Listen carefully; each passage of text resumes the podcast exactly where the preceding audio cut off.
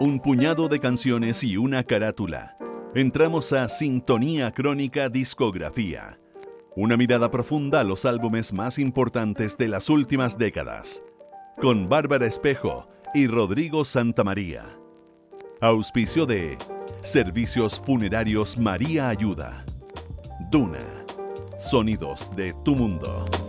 En el programa de hoy escucharás el álbum Beauty and the Beat de The Go-Go's. Estás en sintonía crónica discografía en Duna.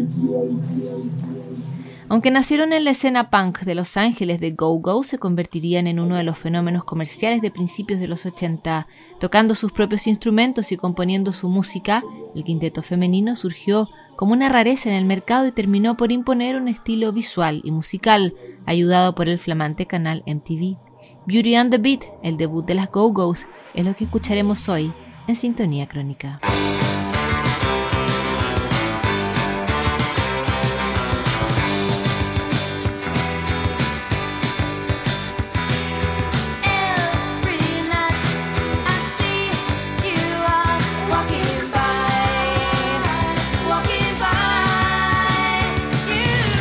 En 1982 recrudecieron las sanciones contra el gobierno del apartheid sudafricano.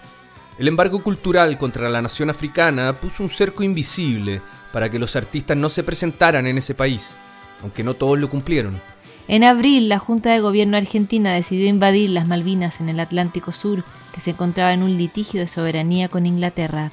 Estalló una guerra de David contra Goliat que no tuvo un resultado bíblico. Argentina firmaría la rendición casi dos meses más tarde y la dictadura argentina comenzaría a desmoronarse. Ese mismo año se editó Beauty and the Beat, el debut del grupo The Go-Go's. It used to be the fun was in the capture and kill in another place and time.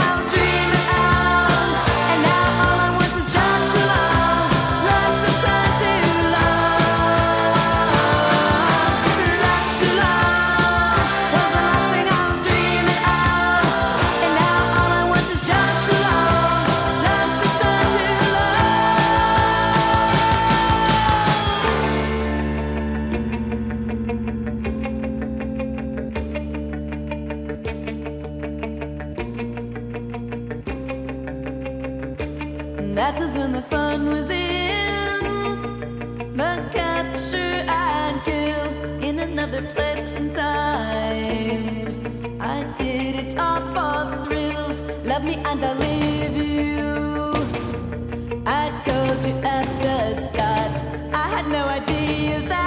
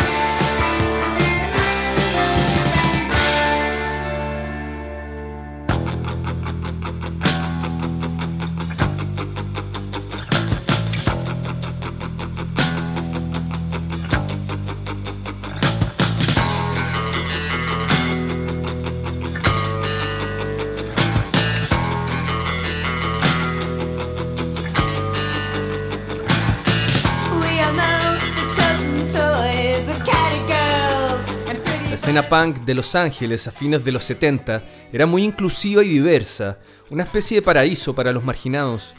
En esa comunidad férrea y autonómica apareció el grupo femenino de Go-Go's, formado por una variedad de chicas que solo tenían en común la pasión por la música marginal y el desprecio por el establishment. Con instrumentos prestados y una habilidad precaria para interpretarlos, el conjunto se hizo un nombre en el submundo de Los Ángeles. Aunque la formación fue cambiando con los meses, finalmente The Go-Go's se estabilizó como un quinteto que comenzaría a ocupar el poco espacio que había en clubes nocturnos para presentar su música.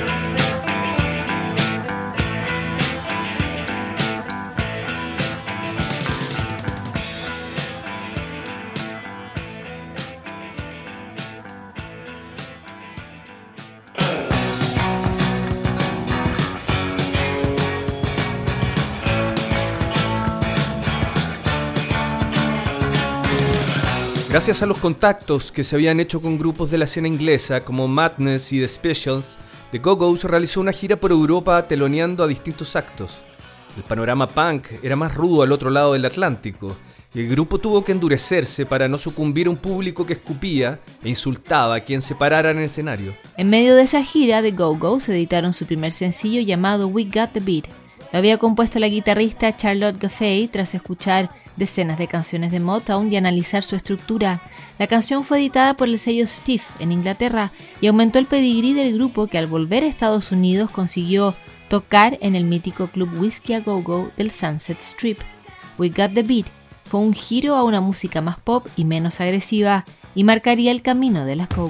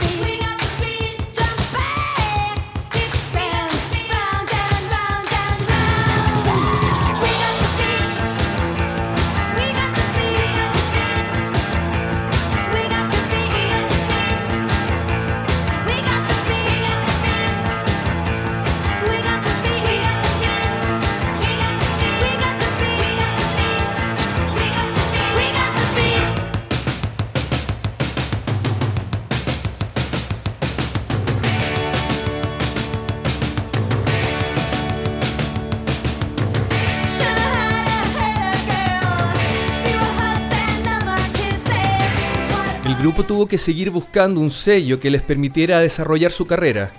Con el fracaso de las Runaways, otro grupo femenino, no existía mucha voluntad para invertir en un quinteto de chicas que tocaban sus propios instrumentos y escribían sus canciones. Finalmente el sello IRS le ofreció un contrato para grabar su primer disco. El dueño de la casa discográfica era Miles Copeland, manager del trío de The Police y hermano Stewart, el baterista. The Go-Go's viajó a Nueva York a grabar su primer álbum junto al productor Richard Cotterer que había trabajado en el debut de Blondie. Siguiendo la huella de We Got the Beat, las sesiones produjeron temas cortos y muy prendidos que daban cuenta del progreso de las instrumentistas y de la vocalista Belinda Carlisle. La foto que sería portada del disco las mostraba en un spa solo con toallas y máscaras faciales. Para los críticos, esta foto representaba la pérdida de credibilidad punk del grupo y al mismo tiempo sellaba su paso al estrellato pop.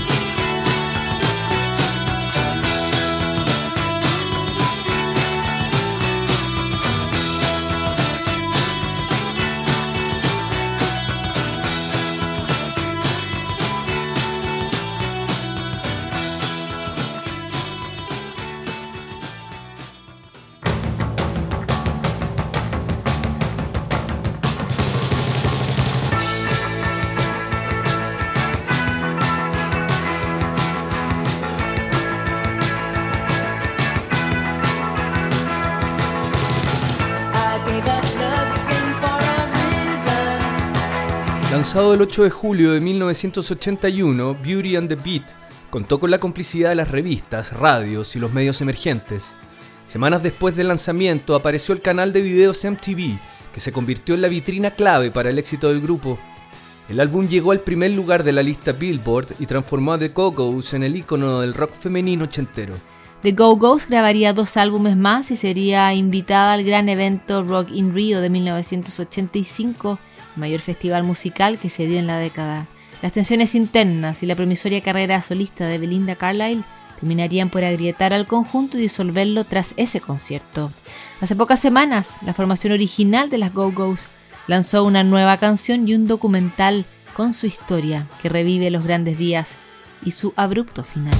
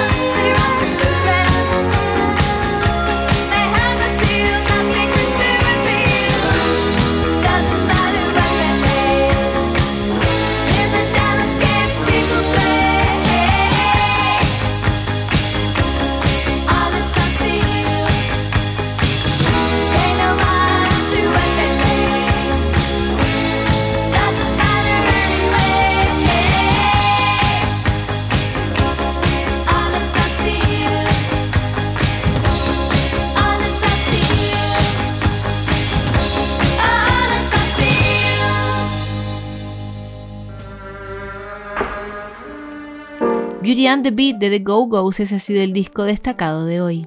Para profundizar más en la historia de este grupo, te invitamos a revisar el documental The Go-Go's, lanzado a fines de julio.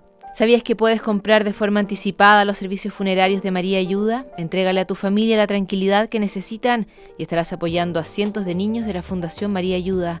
Convierte el dolor en un acto de amor. El lunes, en un nuevo capítulo de Sintonía Crónica Discografía Somewhere in England de George Harrison. No te lo pierdas.